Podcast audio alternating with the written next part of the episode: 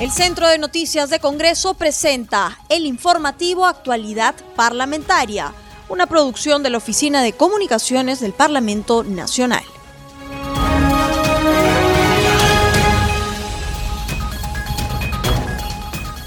¿Cómo están amigos? Bienvenidos al programa Actualidad Parlamentaria, una producción de Congreso Radio. Este programa se transmite en las regiones de Ayacucho, Radio AM Vida, en Huánuco, Radio Chalon Plus, en La Libertad, Radio San Juan, en Pasco, Corporación de Cerro de Pasco 96.1 FM, en San Martín, Bellavista, Radio La Ribereña. Los saluda Rómulo Vargas y los acompañaré en esta jornada informativa.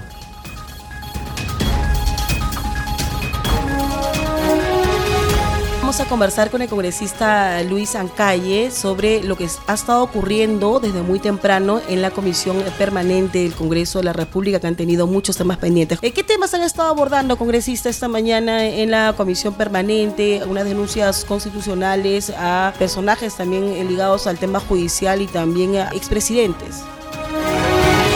Sí, ha habido varios eh, informes ya darle plazo para la investigación, el proceso que se le da a la Subcomisión de Acusaciones Constitucionales. Pero el que más bien debo de manifestar y tener una preocupación para que la población sepa es que hoy eh, se votó acerca de un informe de acusación constitucional contra el ex congresista Galarreta, congresista fujimorista la que en primera votación eh, justamente se dio el plazo de 15 días para su investigación, que es lo que también lo consideramos en la subcomisión. Pero lamentablemente pidieron una reconsideración. Lo digo lamentable puesto que nosotros no vamos a detallar o no somos titulares de la acción de delitos penales, es el Ministerio Público, porque el Congreso se roga estas facultades y no permite que se pueda realizar las investigaciones al ex congresista. En esta reconciliación, lamentablemente, ya no se da el procedimiento parlamentario, sino pasa al archivo y es otra situación que nosotros pues... Ahora, ¿esto sería congresista por, eh, por el pase a la situación de, estabilidad laboral a unos 17 eh, empleados del Congreso de la República en el momento en que señor Galarreta era presidente del Parlamento? Nombramiento irregular, efectivamente. Es el, el tema donde eh, se le imputa un derecho de hecho pasivo, pero eh, entendiendo que los delitos, los titulares de la acción, de la investigación es el Ministerio Público. Nosotros no somos, solo que en vista de que ha sido un alto funcionario, la Constitución le da prerrogativas de acusaciones constitucionales. Pero eso no quiere decir de que se le pueda cortar esta investigación que se debió de realizar. Congresista Calle, y en torno a las denuncias constitucionales contra el ex ministro del Interior Rubén Vargas y actual titular de esa cartera José Eliche, ¿en qué circunstancias están? En ese caso también ha sido aprobada esta acusación, a pesar de que en la subcomisión vimos algunas, eh, algunos aspectos técnicos que indispuso la misma, ¿no? Pero recuerden que la decisión la tiene la mayoría y en ese caso también la respetamos, pero cuando esa mayoría más bien evidencia protección, blindaje a, algunas, a algunos altos funcionarios mediante las acusaciones constitucionales, eso sí preocupa, preocupa puesto que estarían ratificando pues la postura que han tenido en anteriores congresos donde la población tiene pues una indignación tremenda y por eso que poco casi nada de respaldo da a los congresos de la República, todos los que están pasando. Eh, sí, congresista, nos estaba dando cuenta eh, de estas eh, denuncias que se habían constitucionales que se habían presentado en contra del ministro Interior este, José Eliche y también del viceministro Vargas. Esto sería a propósito de lo ocurrido al inicio de la gestión del presidente Francisco Sagasti con el paso al retiro de 19 generales. Sí, justamente ese es el, el tema, la misma que se ha ejecutado. ¿Qué se pudo encontrar? Hay asidero en estas denuncias que eh, ya como se sabe pues generó mucha polémica este, a raíz de, esta situación y también se puso en cuestionamiento de que a veces este, eh, se corta la línea de carrera de, la Policía Nacional, se pierde la institucionalidad y está sujeto a veces a cambios de, de ministros de turno o de gobiernos también. Solo son informes de calificación. Los informes de calificación que son aprobados en la subcomisión pasan a la permanente para que la permanente en eh, aprobación de mayoría eh, más bien den el plazo de los 15 días que dura el procedimiento parlamentario para la investigación, para la determinación de los hechos y la pertinencia de las pruebas, que es lo que eh, conlleva a un informe final que se le encarga a un miembro de la subcomisión de acusaciones constantes. Congresista en calle, y en torno al tema de los magistrados del TC, archivaron también ese tema, ¿no?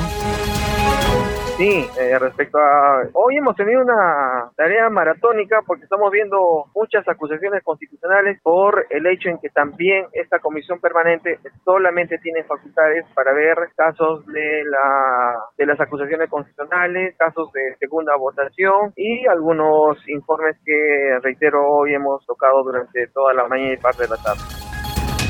Congresista, ¿van a tener más, más sesiones la comisión permanente? Eh, ¿Ya están programadas? ¿Y cuál es su opinión también sobre lo, lo, que ha acontecido ayer en la subcomisión de acusaciones constitucionales con respecto a que se han declarado en sesión permanente? ¿Si esto es reglamentario o no?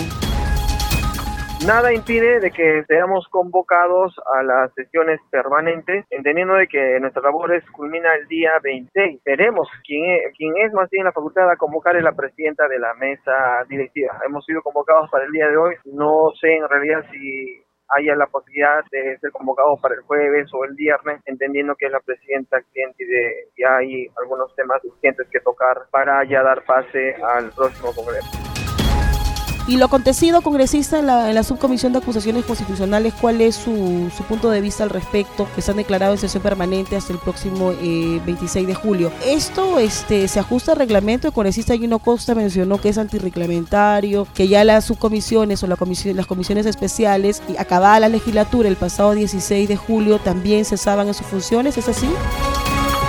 Sí, pero el, tema en declaración de acciones eh, permanentes eh, ha sido considerada por congresistas miembros de la, de la comisión. Al final, quien decide es el presidente para que a través de una agenda pueda, pueda convocar. Pero esta, estas no son posibles, puesto que ya acabó nuestra labor legislativa. ¿Qué sentido tendría la convocatoria de las mismas, entendiendo de que los acuerdos que se toman las eh, comisiones, subcomisiones, tienen que ser derivadas al, Pleno? Más bien es la comisión permanente que en estos espacios de eh, transición puedan sesionar para ver temas eh, puntuales como la que estamos o la que vimos el día de hoy. Congresista en calle, ¿y de qué otros temas estamos hablando? ¿Algunas otras denuncias en especial que se vayan a abordar hasta el 26? Tenemos varias denuncias en la subcomisión que puedan ser puestas en consideración. Algunas leyes que faltarían votar en segunda votación. Creo que esos, en esos casos nomás podríamos tener la posibilidad de sesionar en la, en la comisión permanente o el ingreso de alguna acusación constitucional. Pero después aprobar leyes, esas no tienen sentido, tampoco no tenemos las facultades, insistencias menos. Esperemos que en estos pocos días que falta el Ejecutivo más bien promulgue aquellas que han sido aprobadas hasta incluso en la última sesión del Pleno del Congreso desarrollada el viernes pasado. Congresista, y, en torno a, lo que ha acontecido ayer eh, a través de la proclamación eh, del señor eh, Pedro Castillo como presidente ya electo y 43 días después en medio de un, enfrentamiento entre los que estaban a favor, los que estaban en contra de esta proclamación y la polarización que se ha vivido en todo el país, ¿cuál es su percepción? Saludamos la elección del señor Pedro Castillo. Demoró mucho, pero no por una cuestión de ineficiencia del Jurado Nacional de Elecciones, sino por el entorpecimiento de parte de los de los contendores, en este caso de la señora acá, que buscó recursos que no se ajustan dentro del marco constitucional, dentro del marco jurídico, y no se evidencia pues que ha habido otra intención de apañar un proceso electoral que ha sido incluso saludado por organismos internacionales. Pero a pesar de eh, absolver eh, algunos cuestionamientos, impugnaciones, pedidos de nulidad, han persistido hasta hasta el final, dejando pues en, en zozobra al país, entendiendo de que la transferencia de este gobierno para el nuevo gobierno se requiere de tiempo, de, de, mucho cuidado también, porque está haciendo la transferencia del patrimonio de nuestro país y ahí se requiere mucha delicadeza y cuidado. Pero se dio al final, creo que eso ya cierra una etapa, ya no estamos eh, en ningún proceso de campaña, invocaría a la otra parte más bien que se ponga a pensar en el país y todo recogiendo su misma constitución que ellos tanto defienden, pero que ellos también eh, quiebran al impugnar, al solicitar eh, algunos pedidos de nulidad no respetando la misma constitución. Estamos llamados a unificar, estamos llamados a renovar compromisos para que más adelante podamos avisorar esperanza en nuestro país, para que se acabe el racismo, para que se acabe la despreocupación del Estado para las partes alejadas de las regiones de nuestro mismo país que no han tenido pues la atención debida de parte del Ejecutivo. El tema de, de la salud es una situación muy desesperante, puesto que las partes alejadas de las, de las ciudades, de las diferentes regiones, no tienen ambulancias, no tienen médicos. Esperemos que con esa visualización que se ha tenido desde varios lugares, este nuevo gobierno pueda atender las mismas y podamos mejorar en el tema de salud y en el tema de educación, que es para nosotros importante y crucial para tener una mejor sociedad. Así es, congresista Ancay, esperemos que esto sea así. Tenemos un nuevo gobierno que ya está entrando el 28 de julio y que el, sistema de salud también mejore. El tema económico también es algo que, debería de, hacerse para poder mantenernos ¿no? a la palestra como estábamos hace dos años. Y muchísimas gracias por haber estado con nosotros en el programa. A ustedes, Rómulo, Gisela, muchas gracias. Quiero agradecer la, la oportunidad que me han brindado. Muchas gracias, congresista. Gracias. Ha muy gentil, como siempre. Muchas gracias.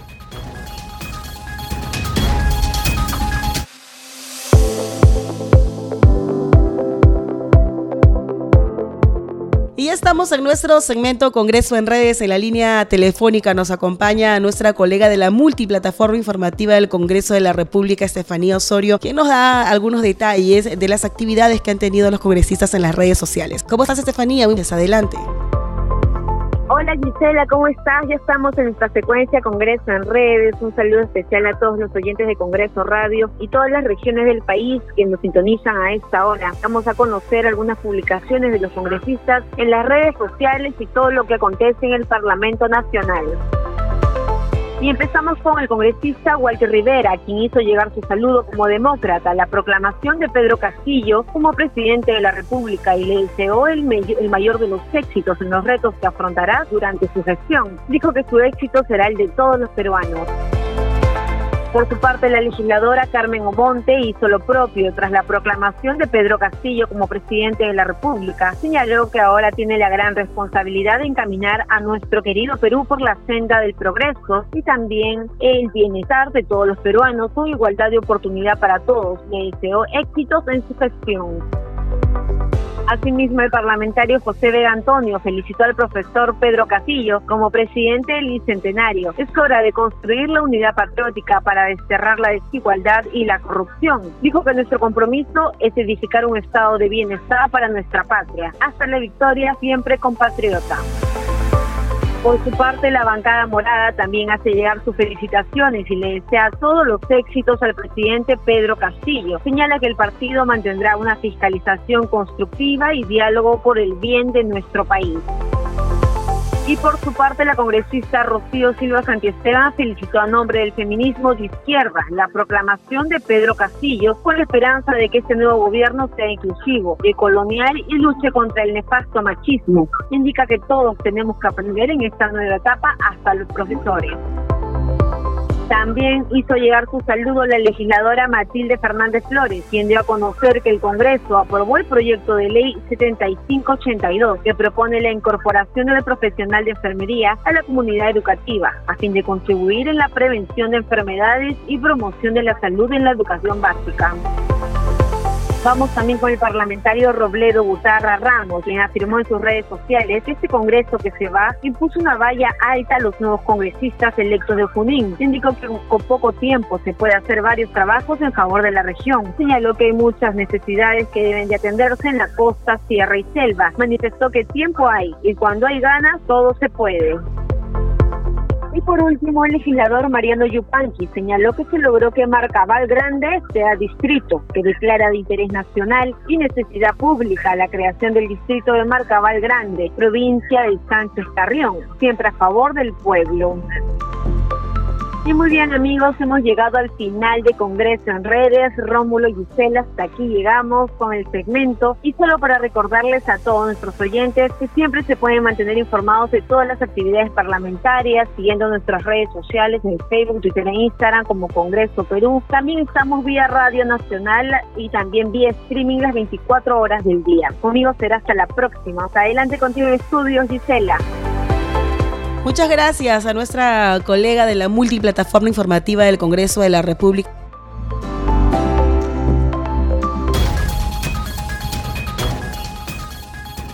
Gisela, y continuamos con el programa. Ya estamos en comunicación con el congresista Jorge Pérez, vicepresidente de la Comisión de Salud e integrante de la Comisión Especial COVID-19. Congresista Pérez, muchas gracias por acceder a la entrevista. Rómulo, Gisela, ¿cómo estás? Sí, a tus órdenes. ¿Cómo está, congresista? Muchas gracias por brindarnos unos minutos. Esta mañana en, el Congreso de la República ha habido todavía movimiento por eh, la eh, sesión de la Comisión eh, Permanente, donde se ha acordado otorgar 15 días hábiles para investigar estas denuncias en contra del ministro del Interior, el señor Eliche, y también el exministro Rubén Vargas. ¿Qué nos podría decir, congresista, al respecto?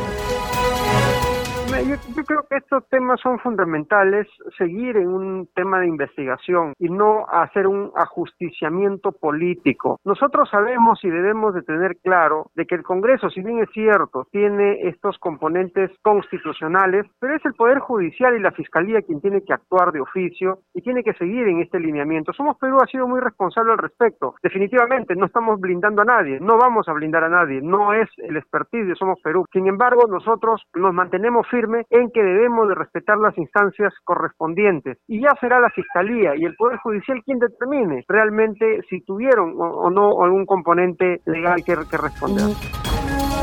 Ahora, ¿hay intereses este, políticos, partidarios eh, sobre esta decisión? Eh, ¿Considera usted? Sabemos que el caso también tiene que ir por las cuerdas este, separadas, ¿no? Por el tema del Ministerio Público. De hecho, estas personas que han sido eh, de alguna manera afectadas, los que los altos mandos de la Policía Nacional que pasaron a la situación de retiro también están haciendo lo propio. Pero en el Congreso de la República, ¿cómo se interpreta eso? Bueno, definitivamente la idea es que no se someta a un juicio político. El juicio político tiene un gran problema, se llama sesgo. La, justicia no debe tener sesgo y creo que debemos de salir en esa línea de trabajo. Congresista Pérez, y cambiándole de tema en el ámbito político, ya tenemos nuevo presidente, es el señor Pedro Castillo. ¿Cuál es la agenda que debe primar para estos próximos cinco años? La priorización de la agenda que debe tener el profesor Pedro Castillo tiene que ir en mano al desastre económico, desastre social y el desastre de salud que tiene el país. Son tres crisis que se han dado en base a esta pandemia y a este problema también político, ojo, por si acaso. En ese sentido, yo creo que primero que nada tiene que tener una posición firme de eh, corresponder políticamente a las grandes mayorías y no al sectarismo. Número uno. Número dos, el componente principal de poder trabajar básicamente tiene que ver con el tema de salud. El cierre de brechas en infraestructura es realmente calamitoso. Estamos hablando de cerca de 8.000 establecimientos de salud a lo largo y ancho del país que falta darle el sello de precario, porque el 80% está, está precarizado. En ese sentido, tenemos prácticamente 60 mil millones de soles de brecha existente actualmente para poder eh, sopesar el tema de infraestructura. En el tema de equipamiento estamos hablando de cerca de 10 mil millones de soles y a nivel de recursos humanos sí se necesita trabajar con los colegios profesionales para poder llegar a un acuerdo. Por ejemplo, con el colegio médico se tiene que llegar a un acuerdo para que ya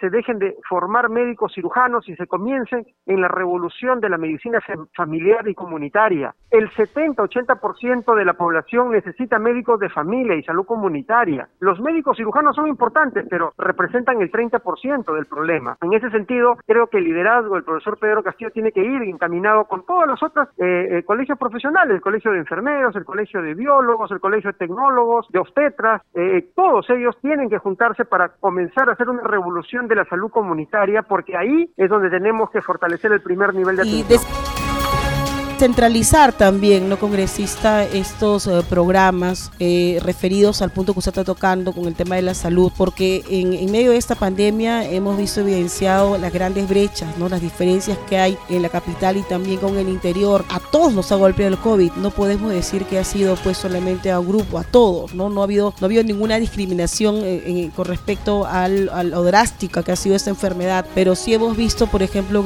que, en algunas provincias o regiones han sufrido mucho más que aquí en Lima, que ni siquiera habían, este, a veces ni siquiera un doctor eh, emergencista, ni intensivista, que pueda pues este eh, eh, atender a estas personas. Uno a tu análisis y tu diagnóstico, pero yo creo que esto queda clarísimo. El sistema de salud necesita un cambio vertiginoso. Muchos hablan de integrar los sistemas de salud, eh, salud, eh, CIS, EPS privada, EPS policial, sanidad militar, policial. Yo creo que más que hablar de unidad, lo que falta realmente hacer es un aseguramiento de los seguros de, la persona en general. ¿Cuál es la finalidad de hacer un cambio generacional y, y asegurar básicamente la acceso a la salud, de que nosotros tenemos que ver el financiamiento de la salud, Gisela. No es posible que en pleno siglo XXI todavía sigamos evaluando de que el acceso a la salud significa simplemente una ley o un cambio constitucional. Así no se hace salud. La salud necesita plata. Mira, solamente en infraestructura más o menos se necesitan 90 mil millones de soles, en equipamiento 10 mil millones de soles, en lo que representa recursos humanos cerca de 5 mil a 8 mil millones de soles. La pregunta es, ¿la salud es, es, es, es de acceso universal? definitivamente, pero tiene, tiene un costo y ese costo lo tenemos que asegurar. Por eso que yo no hablo del acceso universal, más hablo yo del aseguramiento universal. Todas las personas del Perú tienen que tener por lo menos un tipo de seguro, financiado o cofinanciado con el Estado. Ahora, porque hemos visto congresistas que tanto es salud, el Ministerio de Salud y también el CIS tiene sus fallas, ¿no? Nos gustaría, por ejemplo, eh, enumerar esta larga lista pues que tienen a veces de deficiencia en la atención, porque puede ser, por ejemplo, que uno diga que sí, tienes acceso a la salud universal, corra, atiéndete con el CIS, pero cuando uno va de repente se da cuenta que, te dan una enorme lista que a veces la gente no puede cubrir, no cubre completamente toda la, todo el tratamiento me sorprende y qué bueno que lo digas. Acuérdate, año de la universalización de la salud. ¿Qué hicieron? Metieron cuatro millones de peruanos al sistema de salud, pero con el mismo presupuesto del año pasado. O sea, agarraron la torta que servía para tantos millones y la aumentaron cuatro millones más y dijeron, sigue comiendo con la misma torta. ¿Qué hicieron? El PEAS, que es el Plan Esencial de Aseguramiento de Salud, lo recortaron. Quitaron cáncer, quitaron eh, el sepelio, quitaron un montón de enfermedades. No se trata de engañar a la gente, se trata de dar salud a las grandes mayorías y para eso tenemos que hacer un estudio prospectivo que ya el mismo Ministerio de Salud, el Ministerio de Economía y Finanzas ya lo tiene listo. Y no es algo que Jorge Pérez, congresista iluminado de la República, está hablando de salud con, números, señor. Eso ya existe. Se trata simplemente de reunirnos y decir aseguramiento universal. Los, amigos taxistas pueden este, pagar parte de su seguro, sí. ¿Qué porcentaje? 1%. Muy bien, yo le pago el 8% para completar el 9%. Ustedes, señores pescadores, ¿cuánto pueden pagar? El 2%. Muy bien, el Estado paga el 8% adicional. Pero aseguramos el aseguramiento universal tiene que ver con la parte económica, de tal manera que esto no sea simplemente una, demagogia o parte de una, una bonita intención de poder dar salud, porque la salud cuesta, hermanos, la salud cuesta mucho. Congresista Pérez, en ese sentido, este proceso de vacunación que viene empleando el gobierno, ¿debería de continuar a ese ritmo? Definitivamente tengo malas noticias al respecto, porque acuérdate que en el mundo somos 8 mil millones de seres humanos y de lo que eran 12 empresas que aparentemente iban a potenciar el dinamismo de la distribución de vacunas, se han reducido solamente a 5 y con cargo a que se queden 4. Por lo tanto, 4 vacunas solamente son las más utilizadas a nivel mundial y algunas de ellas por su baja efectividad y por algunas muertes que están relacionadas al uso de esas vacunas, algunas naciones ya no la están ya no la están adquiriendo y es más, por ejemplo en el Perú, a todas las personas que se utilizaron una vacuna X, no lo voy a el nombre, ya están diciendo necesito una tercera vacuna. En ese sentido, se nos pone un poco cruel la situación porque nosotros no llegamos ni al 15% de la población vacunada, pero ya se necesita la tercera vacuna y ya se nos acortan los ofertantes. En ese sentido, urge, como se los dije hace mucho tiempo, sino que nadie nos escucha, a los técnicos, necesitamos fabricar nuestra propia vacuna, cueste lo que nos cueste. Esta enfermedad vino a quedarse. La Organización Mundial de la Salud ha dicho, este coronavirus queda por lo menos dos años medios, dos años y medio más de crisis sanitaria. Necesitamos cuanto antes fortalecer el tema del desarrollo de la vacuna. Viene el, el nuevo Ministerio de Investigación. Ojalá que el Ministerio de Investigación pueda trabajar con el Instituto Nacional de Salud, aunados a otros institutos nacionales de salud de los cinco países miembros de la comunidad andina, podamos fortalecer el tema y, y hacer nuestra propia vacuna, no para el país, para el Perú. ¿Y de qué dependería esto, congresista? ¿De qué dependería? Este, ¿Es voluntad política nada más? Porque, bueno, como usted también lo menciona, y, es algo, pues, es una realidad que estamos observando en, las últimos, los últimos meses de la pandemia, que aparece una variante, aparece otra, no nos acostumbramos a la variante del Delta, no la asimilamos por, por completo y aparece la variante Iota, ahora la, variante Epsilon. O sea, estamos, pues, en, un, en un, carrusel eh, sin fin de, de variantes que van a ir seguramente apareciendo. Ahora, si bien es cierto, está la situación un tanto controlada, hay una reducción más que considerable en fallecimientos y también en contagios, pero igual pasó con la primera ola y después eh, lamentablemente todo se desbocó. Vamos camino también a, una inminente tercera ola, ¿es, es así lamentablemente de, de predecible la situación? La historia natural de la enfermedad y el desarrollo natural de los virus no se está deteniendo porque es parte de la esencia de la vida. Los virus están buscando tratar de permanecer en este mundo como los seres humanos. Es lo mismo. Ellos se quieren perpetuar en esta vida. Es natural como cualquiera de nosotros. Esas variantes lo que han hecho es mutaciones específicas. Tuvimos nosotros variantes con cuatro mutaciones. Después eh, encontramos variantes que tenían 17 mutaciones. Ya hablamos de variantes que tienen 24 mutaciones. Ese sentido, ¿qué significa? Que dentro de poco ya no vamos a hablar de variantes, sino de una cepa nueva. Entonces, amigos y amigas, es momento que el Estado se preocupe, pero en serio. La salud no solamente es vacuna, la salud, la vacuna representa la prevención, pero acuérdense que para dar salud significa promoción, prevención, diagnóstico, tratamiento y rehabilitación. Y esos tres componentes necesitan obviamente infraestructura, equipamiento y, y recursos humanos. Entonces, no podemos mirar en la solución solamente un árbol cuando el problema es un bosque. Acá te necesitamos articular todos los componentes de la salud y espero que el presidente Castillo llame a los líderes intelectuales en este fenómeno de salud. No lo va a solucionar un economista, no lo va a poder solucionar solamente un contador. Van a ser parte de, la solución, pero no es solamente una persona. Acá tenemos que juntarnos todos, los, especialistas, las personas que conocemos algo, y hay que apoyar, no por un cargo político, no por un cargo, no por plata, sino por salud y porque tenemos que poner en, eh, en primer lugar al ser humano. Y eso es vital para nosotros, Gisela, y este, tenemos que nosotros trabajar unidamente y obviamente cerrar brechas. Para el presidente Castillo tiene que ser la primera, la primera, el primer hito de trabajo. Congresista Pérez, muchísimas gracias por haber estado con nosotros en el programa Al Día con el Congreso. Estaremos en comunicación esta semana. Quizás nos pueda visitar en estudios para hacer un gran balance de lo que viene realizando la Comisión Permanente y ampliar también el tema del COVID-19 que como usted muy bien indica tenemos para rato. Muchas gracias. Muchísimas gracias. Muchísimas gracias. Dios lo bendiga.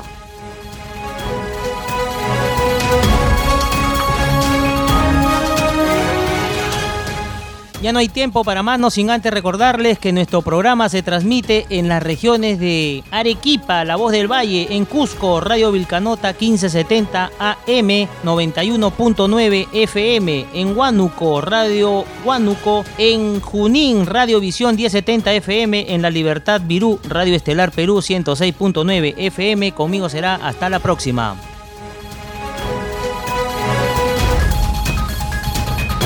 El Centro de Noticias de Congreso presentó el informativo Actualidad Parlamentaria, una producción de la Oficina de Comunicaciones del Parlamento Nacional. Los invitamos a visitar nuestras redes sociales y sitio web www.congreso.gov.pe.